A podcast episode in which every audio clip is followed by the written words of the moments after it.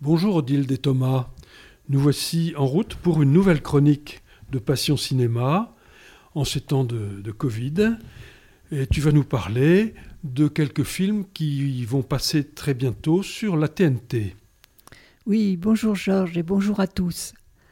En ces temps pas évidents à vivre, sans doute beaucoup d'entre nous sont nostalgiques d'hier. Pas un hier lointain de plusieurs années, mais un hier de quelques mois où nous pouvions faire librement des tas de choses, sans, une, sans aucune contrainte. La nostalgie qui nous gagne est un sentiment de regret des temps passés, des lieux disparus ou devenus lointains, auxquels on associe des sensations très agréables, des petits plaisirs, des souvenirs heureux et des envies de revivre des moments agréables. Je vous propose donc de revoir quelques films marquants du monde du cinéma. Vous les avez peut-être vus, mais les revoir parfois longtemps après peut vous procurer un moment de plaisir, voire des souvenirs qui font du bien. Surtout que le film que l'on revoit procure de nouvelles sensations. On connaît l'histoire, le dénouement, donc on attache son esprit à des détails, des situations, des décors, des bouts de dialogue que l'on n'avait pas perçus. Revoir un film, c'est aussi l'analyser ou l'apprécier différemment, car le temps nous change avec les expériences vécues. Dans la série Revoir, je vous propose le film Le Grand Bleu de Luc Besson, diffusé le dimanche 24 janvier à 21h05 sur la chaîne 22, où c'est la, même chose, c'est le Sister. De ce film, il y a eu deux versions qui ont été tirées, une version longue et une version courte. De quelle version s'agit-il là? Alors, je ne sais pas. Je, pense que c'est la version courte, parce que dans la version longue, il y avait un, une introduction sur un bateau euh, qui, qui avait coulé et dans lequel il y avait euh, des corps, euh, un corps de marin ou deux corps de marin, je ne m'en rappelle plus trop. Moi, je crois que j'ai vu la version longue. Et donc, euh, Jean Reno euh, vient à ce moment-là, Enzo, donc, euh, est, est, est, demandé par le, la compagnie du bateau pour aller récupérer les corps et il se fait payer. Bien. Et Par... je pense que ce, ça a été enlevé parce que justement il y avait cette notion de paiement de service, alors que le reste du film, on ne parle pas vraiment d'argent. En effet. Moi, j'ai vu la version courte et, je ne me souviens pas du tout de ce passage. Bien, parle-nous de, de, ce film.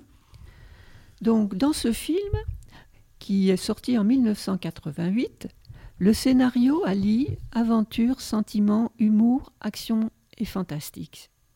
Il y a une photographie merveilleuse avec une lumière éblouissante, des voyages en Grèce, au Pérou, en Sicile et une musique envoûtante de Eric Serra devenue culte musique d'ailleurs récompensée par un César. Les acteurs sont talentueux. Il y a aussi des tas de choses encore sur la nature, la mer, l'EHPAD, les fameux spaghettis del mare de Enzo, des dauphins. L'histoire débute en Grèce en 1965. Les images sont donc en noir et blanc, et c'est voulu. Jacques, le petit français, et Enzo, l'italien, jouent à faire de la plongée tout en se cherchant. Lequel sera le meilleur Ils sont petits à ce moment-là. Mais rappelez-vous dans le film la scène où les deux héros qui se jaugent prennent l'apéro en apnée et en costume au fond de la piscine.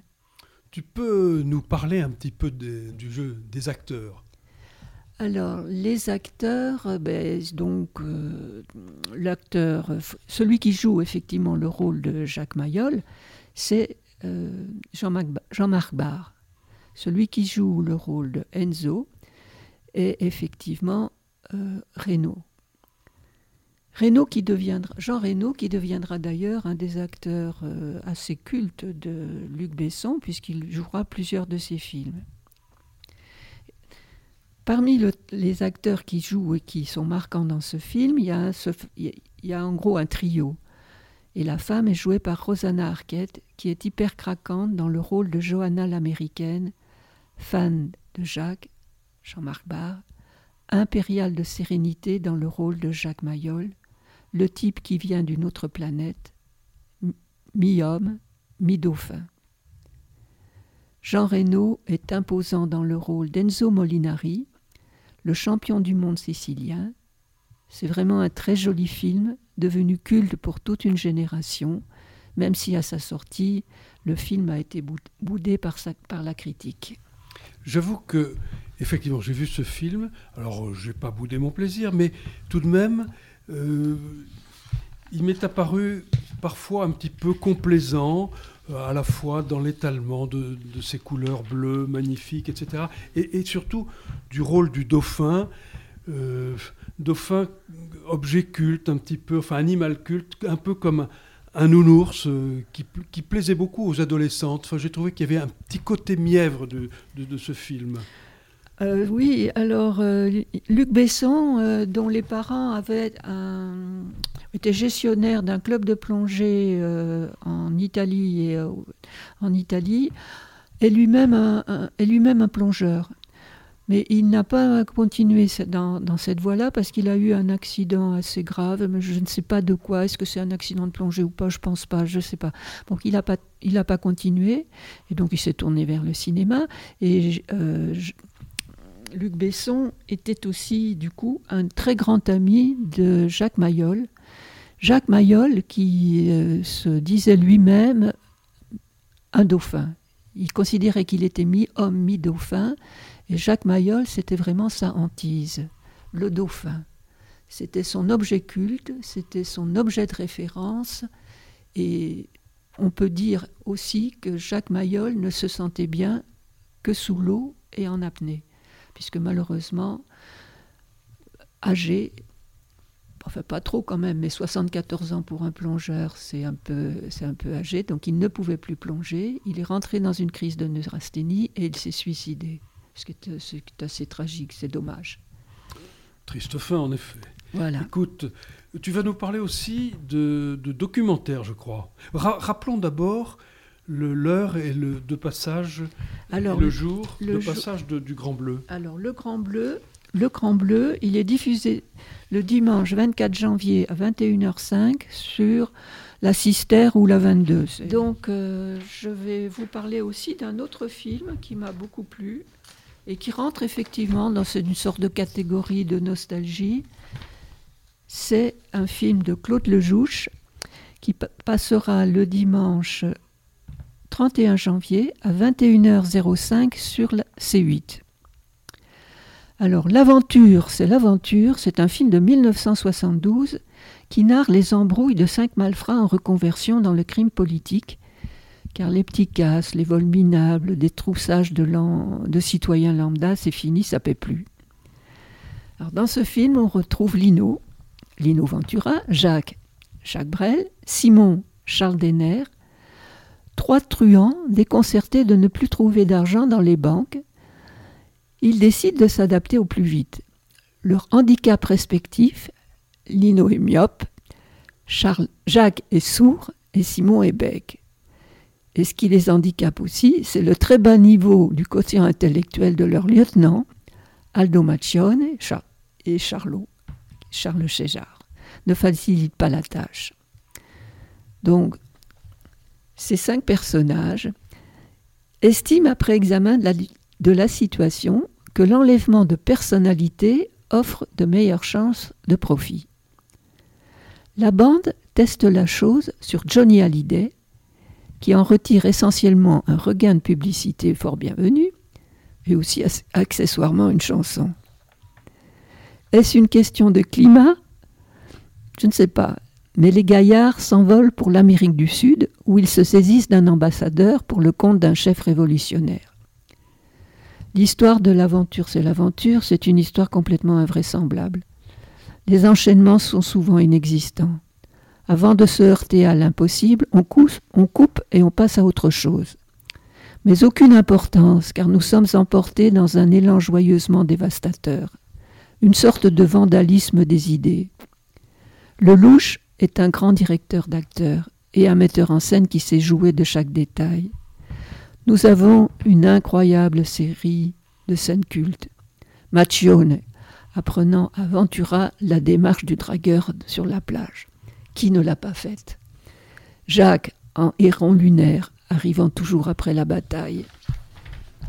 Lino, gorille exaspéré par son équipe de bras un peu cassés. Denner, en politologue futé mais pas trop aiguisé. Macione, en buson, en bison pas futé. Charles Gérard, en blaireau fidèle. Comme le résume Charles Denner dans le film, notre spécialité, ce serait d'être des spécialistes de la clarté dans la confusion. Je me souviens bien de, ce film, ou plutôt, je me souviens de ces scènes avec, avec ces acteurs. L'histoire, je ne m'en souviens plus du tout. J'avais eu l'impression d'un film un petit peu bâclé, enfin d'une espèce de brouillon de la part de, de son réalisateur. Bon, certes, il filme bien les acteurs, mais quelque part, oui, ça m'a paru un petit peu comme un brouillon. Oui, c'est vraiment pas le meilleur des films de Lelouch. Mais moi, ce que je pense dans notre série d'aujourd'hui, c'est avoir le bonheur de revoir ces cinq personnages en plein cadre. Parce que les décors sont quand même bien faits, avec une belle musique de Francine Slay. Je pense que c'est quand même, ce film est un vrai régal dans nos moments actuels et un moment vraiment jubilatoire de les revoir tous les cinq. Ce film fut d'ailleurs l'occasion de la naissance d'une grande amitié entre Ventura et Jacques Brel. Ils tourneront ensemble l'année suivante avec Édouard Molinaro, L'emmerdeur. Après la, présentation de ces deux films, je voudrais vous présenter deux documentaires intéressants et qui sont faits de manière euh, assez fidèle. Alors, d'abord, euh, un documentaire sur, euh, sur la carrière de Tony Curtis. Tony Curtis, ses dates de naissance en 1925-2010, et il passe le 24 janvier à 22h50 sur Arte. Alors Tony Curtis, c'est 58 ans de carrière, des rôles inoubliables où son charme, son abattage, sa faconde l'ont rendu inoubliable. C'est vraiment il joue toujours les malins, les, celui qui s'en sort, etc.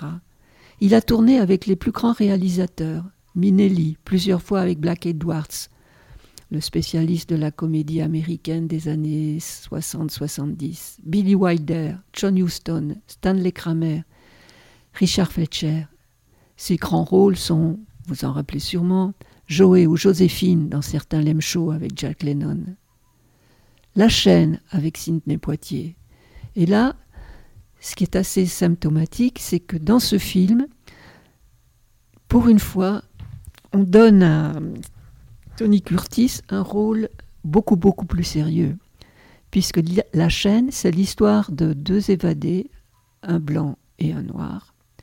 Le noir étant joué par Sidney Poitier, le premier acteur, noir à Hollywood ayant vraiment été considéré comme un véritable acteur, alors que jusqu'à présent il servait surtout de faire, de faire valoir, voire de personnel euh, plus ou moins de seconde zone. Et dans ce film, tous les deux, il faut qu'ils fassent, puisqu'ils sont évadés, qu'ils sont enchaînés, il faut qu'ils fassent euh, en, quelque sorte connivence pour pouvoir arriver à s'en sortir. Il a aussi tourné dans Trapèze avec Gina Lollobrigida, Burke Lancaster, Opération Jupon avec Gary Grant que nous avons, que vous avez peut-être eu le plaisir de voir euh, cette semaine sur une des chaînes, mais je ne me rappelle plus laquelle. Il a tourné aussi deux fois avec Kirk Douglas dans Spartacus et Les Vikings. Je voulais aussi vous parler maintenant d'un autre reportage sur Chaplin qui sera diffusé le 31 janvier à 21h05 sur France 4. Pour ceux qui aiment les bons documentaires, François Aimé, directeur du cinéma Jean Eustache à Pessac, à l'origine du festival du film historique à Pessac, en Gironde, et de Yves Jolan, réalisateur, qui a à son, son actif 25 documentaires sur le cinéma et la télévision. Ces deux personnages sont vraiment des références. Quand on fait le portrait d'un acteur ou d'un cinéaste, il faut tisser ensemble trois fils narratifs. L'histoire d'un homme, l'histoire du cinéma, l'histoire tout court. Et mieux encore qu'avec Gabin, leur, leur dernier et précédent documentaire d'une très grande qualité. Cela fonctionne merveilleusement avec Chaplin. Je voudrais quand même dire un petit mot sur ce fameux reportage qu'ils ont réalisé sur Jean Gabin. Si vous aimez le cinéma, si vous aimez Jean Gabin, il faut que vous essayiez de le retrouver sur les réseaux euh, de la TNT ou voir ailleurs, parce que c'est vraiment un très très beau film. Et vous comprendrez effectivement la valeur de ces deux hommes dans leur recherche euh, de, des éléments de la vie, des gens qu'ils présentent et qui, font que c'est vraiment très très bien. Chaplin. Chaplin, dont l'un des traits de génie est d'avoir compris très vite, à sa manière propre, certains grands moments historiques, le Fordisme, la montée du nazisme, et d'avoir saisi l'esprit du temps et de l'avoir anticipé, modifié, et parfois d'y avoir résisté. Chaplin, c'est un, grand, grand monsieur qui est né avec le cinéma. Il est là au bon moment. On peut dire qu'il est l'un de ceux que le cinéma à ses débuts attendait. Effectivement, Chaplin a commencé par des scénettes muettes, mais ça n'a pas empêché après de faire de très grands films. C'est de la chance, mais enfin c'est aussi lui qui la provoquera, par son audace, les bons moments. Il engage un brin de fer avec ses producteurs pour devenir réalisateur à déjà 25 ans, et après seulement trois mois d'activité en tant que réalisateur et une quinzaine de courts-métrages. À 32 ans, il est son propre producteur. Et pas le plus petit, c'est même le roi. Même quand il se trouve en décalage avec euh, la technologie, l'avènement du pardon, il fait ce qu'il veut. Toute sa vie, ce sera des coups de poker et la conquête de la liberté. Ce documentaire, c'est le résultat de trois années de recherche, onze mois de tournage, pour démontrer la cohérence de la vision humaniste et universelle de Chaplin. Une symphonie pour un génie. Issu de la misère des bas-fonds londoniens, Charlie Chaplin va très vite devenir l'homme le plus célèbre du monde et l'un des plus fortunés, sans cesser d'éprouver un, un complexe social et intellectuel. Pendant quasiment tout le XXe siècle, il va régner sur le cinéma, dont il aura été l'un des pionniers, sans doute le plus inspiré. Ses courts-métrages sont innombrables, mais ses longs-métrages les plus célèbres tournés entre 1921 et 1967 sont Le Kid, L'opinion publique, La rue est vers l'or, Le cirque, Les lumières de la ville, Les temps modernes, Le dictateur, Monsieur Vernou, les feux de la rampe, Un roi à New York et La comtesse de Hong Kong. Eh bien, merci beaucoup, Odile, d'avoir attiré notre attention sur ces films et ces documentaires. Et à bientôt. Au revoir, Georges, et puis à bientôt.